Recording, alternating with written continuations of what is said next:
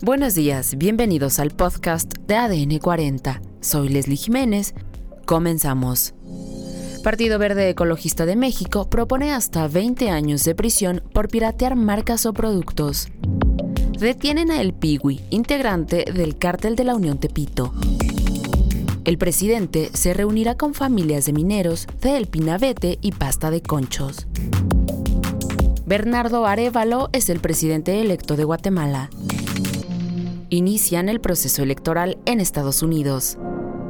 Pero antes, en nuestro tema principal, ferrocarrileros rechazan cierre fronterizo de Estados Unidos. Escuchemos toda la información en voz de nuestro compañero Reinaldo Lara. Estamos exactamente a mitad del puente internacional Córdoba de las Américas en la frontera entre Ciudad Juárez y El Paso, Texas, y esto es lo que está sucediendo. Es una protesta de ferrocarrileros, exigen sus derechos, que mencionan se los habían prometido desde que estaba el anterior secretario de gobernación. Cerraron el área de carga de la aduana mexicana. Hay decenas de camiones varados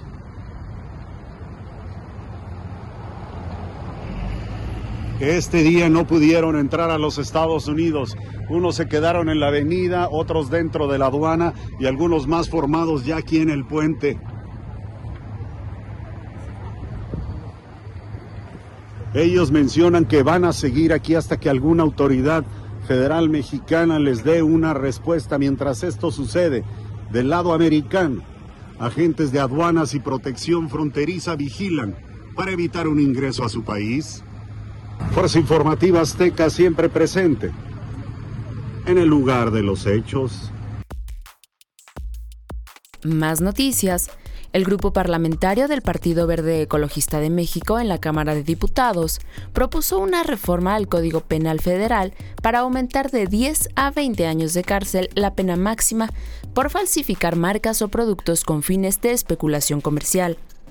En representación de la bancada verde en el Palacio de San Lázaro, el diputado Juan Luis Carrillo subrayó que la iniciativa busca abonar a la erradicación de una actividad ilegal que afecta directamente a la economía nacional y sobre todo local y doméstica de pequeños productores. Además, elementos de la Secretaría de Seguridad Ciudadana de la Ciudad de México detuvieron a David Omar Segura Ayala, el Piwi, sicario de la Unión Tepito, junto a cuatro cómplices más y armas de fuego. Segura Ayala fue detenido en la alcaldía Venustiano Carranza y aseguró a las autoridades que estaba próximo a realizar una masacre en contra de un grupo rival.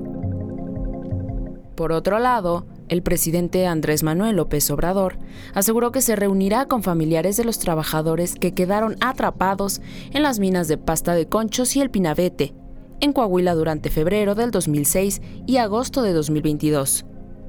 Los encuentros del mandatario federal con las esposas e hijos de los trabajadores mineros se darán en el marco de una gira de trabajo por el norte del país este fin de semana. En más información, pasada la medianoche de lunes, luego de una larga espera y una jornada de caos en el Congreso del país, Bernardo Arevalo recibió la banda presidencial y se juramentó como presidente de Guatemala.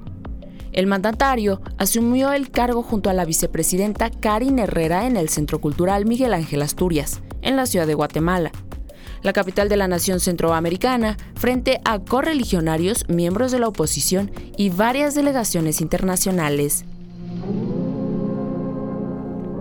Este lunes comenzó la carrera electoral en Estados Unidos y concluirá el próximo 5 de noviembre. Los republicanos viven su primera votación para elegir al representante de su partido en las presidenciales ante el actual presidente, el demócrata Joe Biden. Y lo hacen en Iowa, un estado donde el proceso electoral es diferente al de otros estados. Y en los deportes, muere el piloto Carl Falcon tras varios días hospitalizado luego de sufrir un accidente. Esto fue todo por hoy en el podcast de ADN 40. Soy Leslie Jiménez y recuerda seguir a ADN 40 en Spotify, Apple o tu plataforma de audio favorita.